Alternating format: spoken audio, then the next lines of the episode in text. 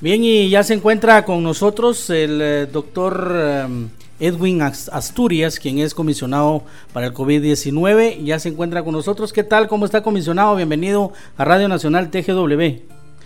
Buenos días, eh, un gusto estar con ustedes. Bien, gracias comisionado por acompañarnos en el programa Línea de Partida y este pues eh, queremos iniciar preguntándole cómo ve usted la situación actual del COVID-19 en nuestro país en este momento muy crítica, sobre todo en los departamentos del área central del país. Eh, nos preocupa mucho el número de contagios, el número de casos y el número de personas que están falleciendo en la ciudad de Guatemala, en el departamento de Guatemala y en San Marcos. Director, eh, eh, perdón, comisionado, el martes recién pasado el ministro de Salud Pública, doctor Hugo Monroy, dijo en este mismo programa en línea de partida que Guatemala se encuentra en lo más alto del pico de la pandemia del coronavirus COVID-19. ¿Cuánto tiempo durará este pico y cuáles considera usted que serán las eh, consecuencias, comisionado? Hemos ya aclarado que esto no es como una piedra que uno tira y cae de nuevo sino el tiempo de estar en esa meseta de contagios depende mucho de lo que hagamos para disminuir la curva. Y eso depende de ese seguimiento de las medidas que incluye disminuir el contagio a través de usar su mascarilla todo el tiempo, que usted se aleje y no esté transitando cuando no debe y tratar de mantener esa distancia social y lavarse las manos constantemente. Doctor Asturias, eh, estas eh, eh, regulaciones del tránsito que se han dado en los cuatro departamentos de Guatemala, en donde hay más incidencia de coronavirus, ¿cuáles son los resultados que esperaríamos al final de estas dos semanas? Llevamos tres días en este momento, pero hemos notado una disminución importante del tráfico en la ciudad de Guatemala y en los departamentos aledaños. Eso nos lleva a decir que las personas están cumpliendo con la medida, están tratando de quedarse en casa y nos está permitiendo que ese contagio comience a disminuir. Esto no es la solución total, pero es una ayuda en ese proceso. ¿Y cómo está la, eh, de acuerdo a lo que usted ha evaluado, doctor, la situación de la red hospitalaria nacional, tanto pública como la privada, para poder enfrentar esta situación que vivimos? Sabemos que no tenemos el número de camas, no tenemos el número de médicos ni enfermeras para afrontar un lleno total de los hospitales, pero sí tenemos eh, un cuerpo médico y de enfermería muy comprometido con la población. Han estado dando todo de ellos en este momento para tratar de afrontar esta situación. Todavía tenemos más que dar, pero necesitamos más médicos, necesitamos de cuidar de los que están ahí en el frente de batalla y necesitamos que la población los ayude a través de dar esas eh, eh, eh, medidas de que disminuyan el contagio. Doctor, usted venía insistiendo en la necesidad de que las universidades facilitaran, es decir, no regalaran como a veces se mal interpreta en Guatemala la graduación de aquellos estudiantes de medicina que hayan concluido sus estudios, su cierre de pensum, como decimos aquí. Hoy estamos viendo que algunas universidades ya dijeron que lo van a hacer, que consideran que es lo más correcto, porque esta fuerza eh, científica también quiere incorporarse al combate del COVID-19 en Guatemala. ¿Cómo ve esta situación? Muy positiva, veo una gran contribución de las universidades del país del Colegio de Médicos y de los jóvenes que están decidiendo en este momento que se pegan a la frente de batalla para poder contener este virus. Creo que estos son jóvenes que se han entrenado por 6, 7 años y que están listos para darnos la ayuda que necesitamos en este momento crítico. Comisionado, existe el debate sobre el manejo de la información de los casos y de fallecidos y positivos del coronavirus en Guatemala. Eh, ¿Cree que los datos aportados por el Ministerio de Salud son correctos para aclarar a la población esta situación que pues se maneja tanto en redes sociales, eh, eh, comisionado? En su mayoría los datos son buenos. nos han dado una tendencia de a dónde la epidemia va Eh, no podemos estar contando día por día el número de casos. Tenemos que ver a dónde va esa curva epidémica. Y creo que tenemos que estar conscientes que los datos de casos solo reflejan eh, una parte del número de infectados que se dan normalmente. Eso ha pasado en todos los países del mundo y pasa con todas las enfermedades. Eh, tenemos un reflejo de los moderados, de los serios y de las personas que son sus contactos. Claro, desde el inicio de, la, de los casos aquí en Guatemala ya se mencionaban países suramericanos en donde ya la red hospitalaria había sido colapsada. Eh, ayer y, hoy pues ya iniciaron estos eh, similar situación en Bolivia, en donde ya se menciona que el sistema hospitalario está colapsado y tomando en cuenta que nuestro país, digamos, en proporción económica o en proporciones similares, tanto a Ecuador como a, Bolivia somos eh, similares en el aspecto económico y otros aspectos. Eh, ¿Qué opinión le merece a usted de la situación de estos países ¿Y cree usted que nosotros no nos veamos afectados de tal manera en un futuro como en esta situación? Bueno, tengo mucho temor en estas próximas semanas que lleguemos a una situación así si no logramos contener esta pandemia. Eh, creo que es importante que todos hagamos el esfuerzo. Eh, cuando se habla de que pusimos un estado de calamidad, aunque ha pasado ya eh, varios meses desde lo que iniciamos, es importantísimo para el, combate a esta epidemia. Necesitamos todos los esfuerzos de todos los guatemaltecos, de todas las instituciones y organizaciones, o, vamos a ver un aumento de casos y una persistencia de casos que va a ser inmanejable. Doctor, el público también participa con nosotros en este programa. Hay algunas preguntas aquí que se relacionan de alguna manera. Don Neri Payes dice con qué dinero, que si es suficiente el dinero con que cuenta el Ministerio de Salud para combatir el COVID-19. Don Carlos Agastume dice, por favor es urgente que sepamos cuál es el protocolo o tratamiento que se le puede dar a un paciente de COVID-19 y que prefiera quedarse en casa porque los síntomas no sean muy severos. Eh, por favor, doctor. Bueno, sí, los fondos que en este momento han sido aprobados son una parte de lo que se va a necesitar. Eh, obviamente tenemos que cuidar con esto la economía y creemos de que hay fondos, por lo menos iniciales, que han sido importantes.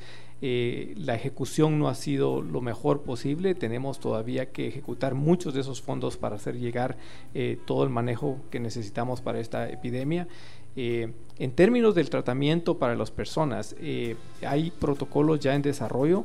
Eh, yo les aconsejaría en este momento, si usted es un caso leve y, no tiene factores de riesgo, o sea, significa que no tiene más de 60 años, no tiene ninguna enfermedad crónica como diabetes, hipertensión obesidad, usted probablemente puede pasar esa enfermedad leve con acetaminofén, mucho líquido y mucho descanso y estarse en su casa por lo menos esos 10 a 14 días que necesitamos que se aísle para no contagiar.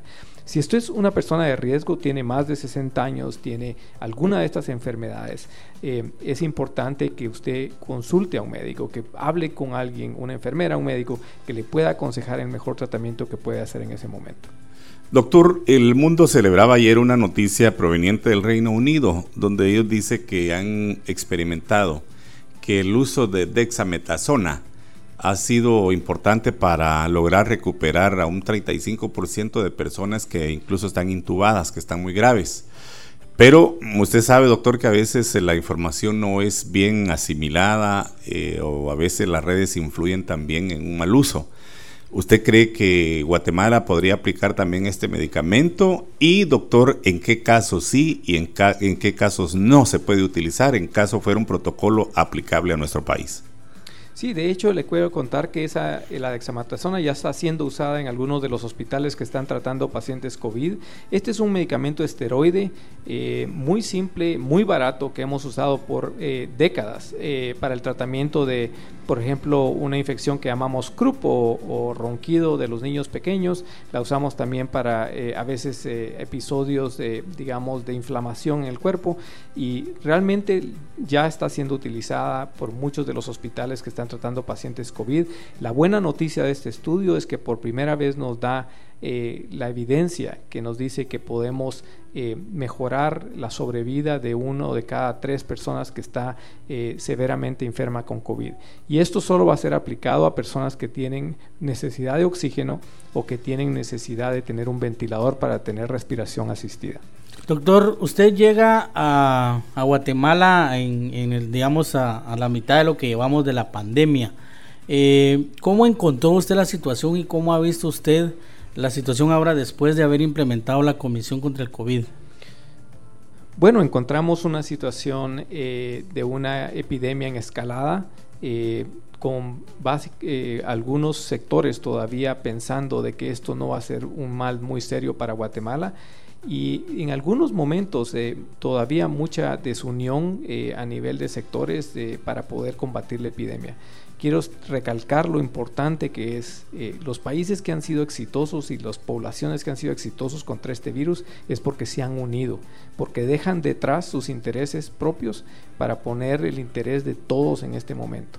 Esto es como que si a Guatemala le vaya a caer un terremoto todos tenemos que estar en poner las manos y tratar de trabajar para salvaguardar a la mayoría de guatemaltecos al mismo tiempo que nos preocupamos de cómo eventualmente nos vamos a reactivar. Eso me lleva a esta otra pregunta, comisionado. ¿Usted está atendiendo los protocolos estrictamente de la Organización Mundial de la Salud o digamos ha implementado algún protocolo nuevo o adicional, digamos, a los eh, eh, de la Organización Mundial de la Salud? Quiero aclarar que los protocolos que estamos, eh, que la comisión está tratando de trabajar, se trabajan en conjunto con los médicos que están eh, haciendo el trabajo de COVID, con el Ministerio de Salud, con el Seguro Social. Nada de lo que estamos haciendo lo hacemos independientemente de ellos. La comisión, su mandato es articular, o sea, coordinar en conjunto con los diferentes actores eh, las mejores maneras de tanto prevenir, mitigar la epidemia, hacer un buen diagnóstico eh, tratar adecuadamente y crear el plan estratégico que nos va a ayudar no solo a salir de esta curva epidémica, sino que a reactivarnos. Doctor Asturias, eh, obviamente el guatemalteco está agobiado por tantas situaciones de esta crisis mundial inesperada. Y la gran pregunta del millón es, ¿en cuánto tiempo considera usted, aunque ya lo indicaba al principio, que es difícil eh, predecirlo, ¿verdad? Porque, como dice usted, esta es una no es una piedra la que se sube y que después bajan las cosas. Pero ¿en cuánto tiempo considera usted, si todos los sectores ponemos de nuestra parte, que podríamos empezar ya también a aperturar un poco la economía, que es lo que mucho guatemalteco se preocupa hoy día?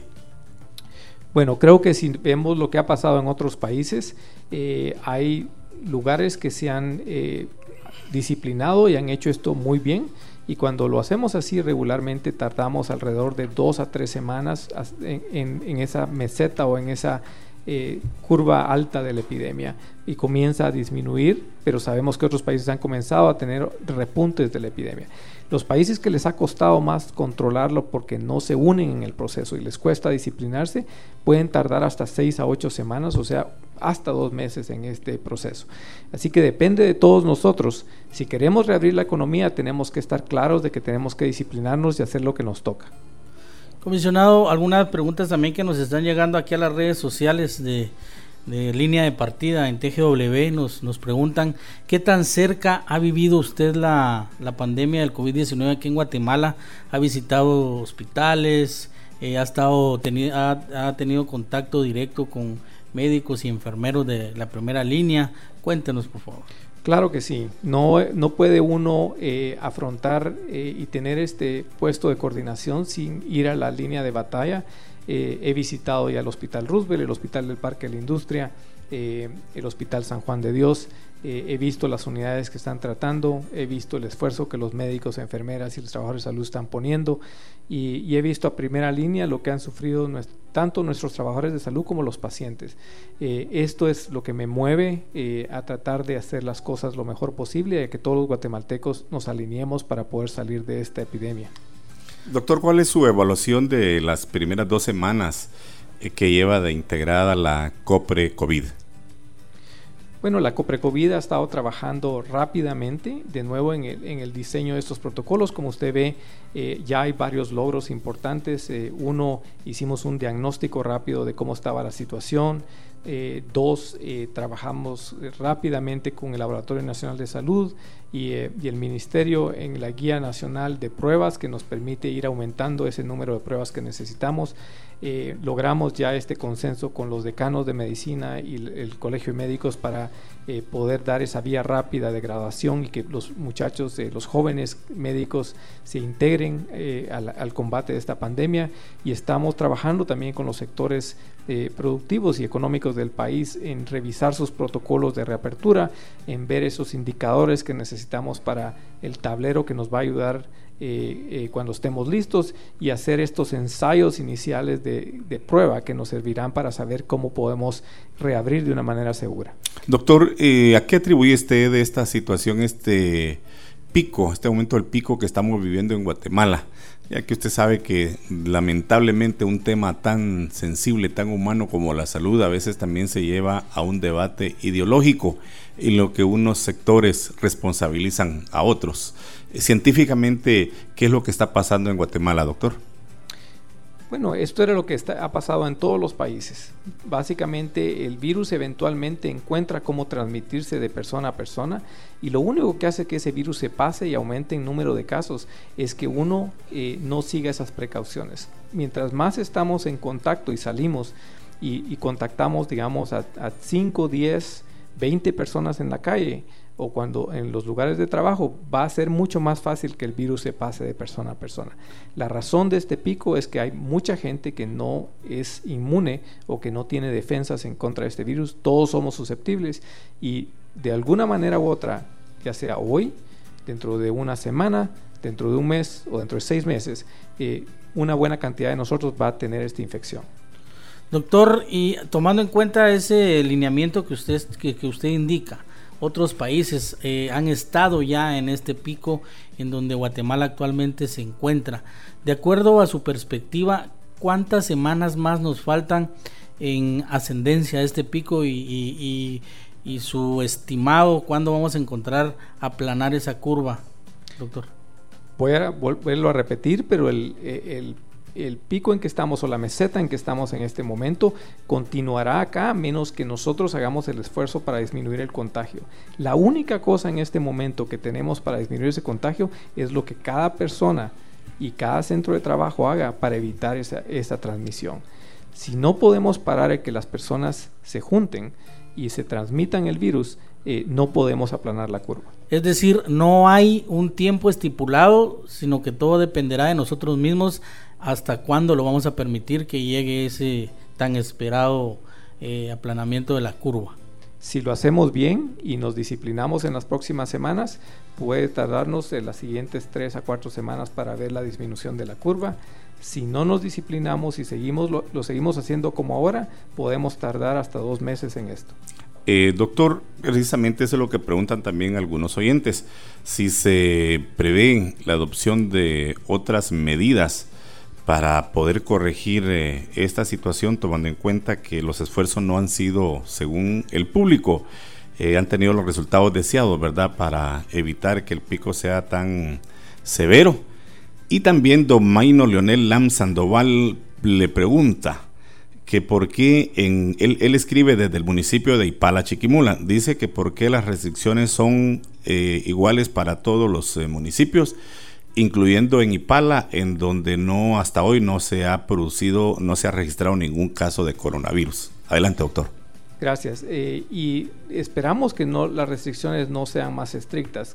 Yo creo fervientemente que los guatemaltecos podemos hacer lo que nos toca hacer para disminuir este contagio y no tener que restringir más esa movilidad pero obviamente el presidente ha sido muy claro que su función es proteger la vida de los guatemaltecos y que él hará lo que tiene que hacer para tratar de disminuir este contagio si tiene, llega el momento.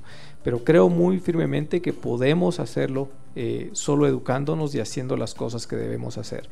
Eh, ¿Por qué IPALA eh, debe tener las mismas restricciones? Porque a pesar de que no tengan casos en este momento, sabemos que la, la movida de esta epidemia hacia las áreas rurales va a ocurrir hagamos lo que hagamos en las siguientes tres a cuatro semanas. Eh, y es preferible que Ipala comience en este momento a hacer las medidas que tiene que hacer para restringirse, porque cuando le lleguen los primeros contagios y comience a tener su curva, eh, ellos no quieren estar en una posición donde no puedan defenderse. Doctor, eh, Guatemala tiene algún laboratorio o algún personal estrictamente trabajando para poder encontrar alguna alternativa a la cura de esta pandemia, es decir, por ejemplo, mencionabas hace, un momento mencionábamos a Inglaterra que pues ha descubierto la utilización de la dexametasona eh, y Guatemala cuenta con un laboratorio para poder también hacer sus propios experimentos y encontrar la, la cura de esta pandemia, doctor. Bueno, no tenemos un laboratorio, pero tenemos varios científicos que, estamos, eh, que están trabajando en algunos ensayos, en algunas eh, pruebas clínicas, tanto de medicamentos como de posibles pruebas diagnósticas. Y de hecho la comisión, como parte de sus funciones, va a ser facilitar esos procesos de investigación que nos ayuden a entender cómo podemos usar algunos medicamentos aquí en el país. Doctor, ¿cómo, cómo veía usted eh, esta pandemia? Eh, cuando estaba en Estados Unidos, eh, pues me imagino como, como guatemalteco, ha de haber estado pendiente de, cuando comenzaban los casos en nuestro país. ¿Cómo se veía la pandemia eh, desde fuera de, Guatemala? ¿Cómo nos estaba afectando? ¿Cómo veía usted? Bueno, es parte de lo que me mueve en algún momento cuando el presidente me hace el llamado a, querer contribuir a lo que está pasando en Guatemala. yo había ya estado al frente y en la primera línea en, el, en la epidemia en Colorado, Estados Unidos, y, había eh, experimentado personalmente lo que eso significó.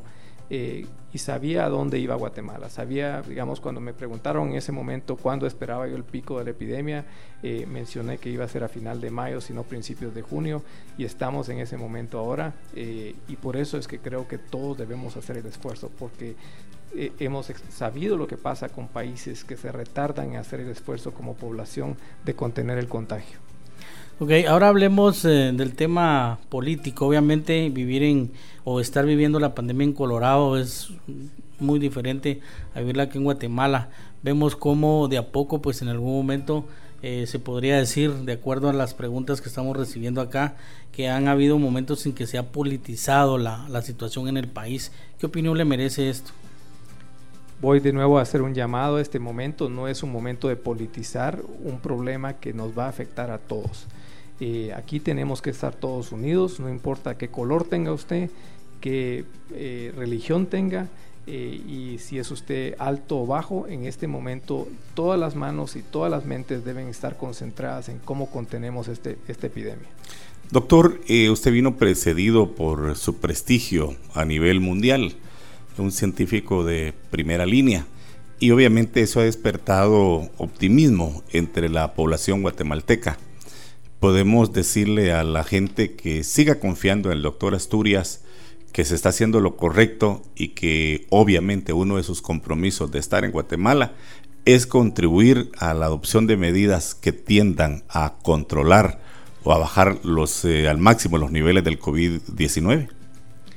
Pues ese es mi compromiso, es el compromiso que le di al presidente, el compromiso que le di al, pueblo de Guatemala, que yo iba a dar todo de mí, eh, con todo lo que sé y, la interpretación que puedo hacer de la, ciencia y, lo que es importante para controlar esta epidemia, para ponerlo en marcha.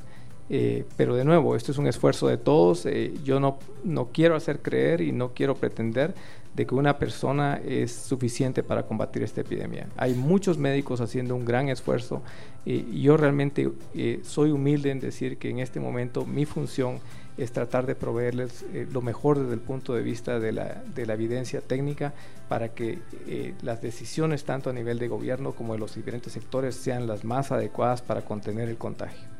Doctor Edwin Asturias, comisionado para el COVID-19, pues llegamos ya casi al final del programa Línea de Partida de hoy. Eh, ¿Nos puede dar su mensaje final, por favor, eh, doctor, para los radioescuchas de Radio Nacional TGW? Sí, a los guatemaltecos este es un momento de que deben cuidarse, el virus ya anda por todas partes, por favor, eh, siga las indicaciones, cuide a su familia, cuídese usted. Eh, si nosotros logramos disminuir el contagio, vamos a poder reactivar ese esfuerzo económico que tenemos que hacer tanto para combatir la desnutrición y la pobreza como para salir adelante en términos de economía y de nuestro trabajo. Bien, gracias por atendernos. Sabemos que su agenda es sumamente complicada y eh, le agradecemos por habernos ah, acompañado durante esta media hora. También queremos agradecer a Carlos Vides, quien es nuestro técnico que está apoyándonos en la transmisión vía satélite desde la zona 10, allá en la oficina del doctor Asturias. También a Kevin Chong en los controles, a Erika Escobar en la producción. Quien les habla al micrófono, Abel Orellana, junto a Conrado Monroy. Les damos la bienvenida. Y, los, perdón, los invitamos, sí, perdón, para que hoy de 6 a 7 de la noche en la reprise de esta entrevista con el doctor Edwin Asturias. Con permiso.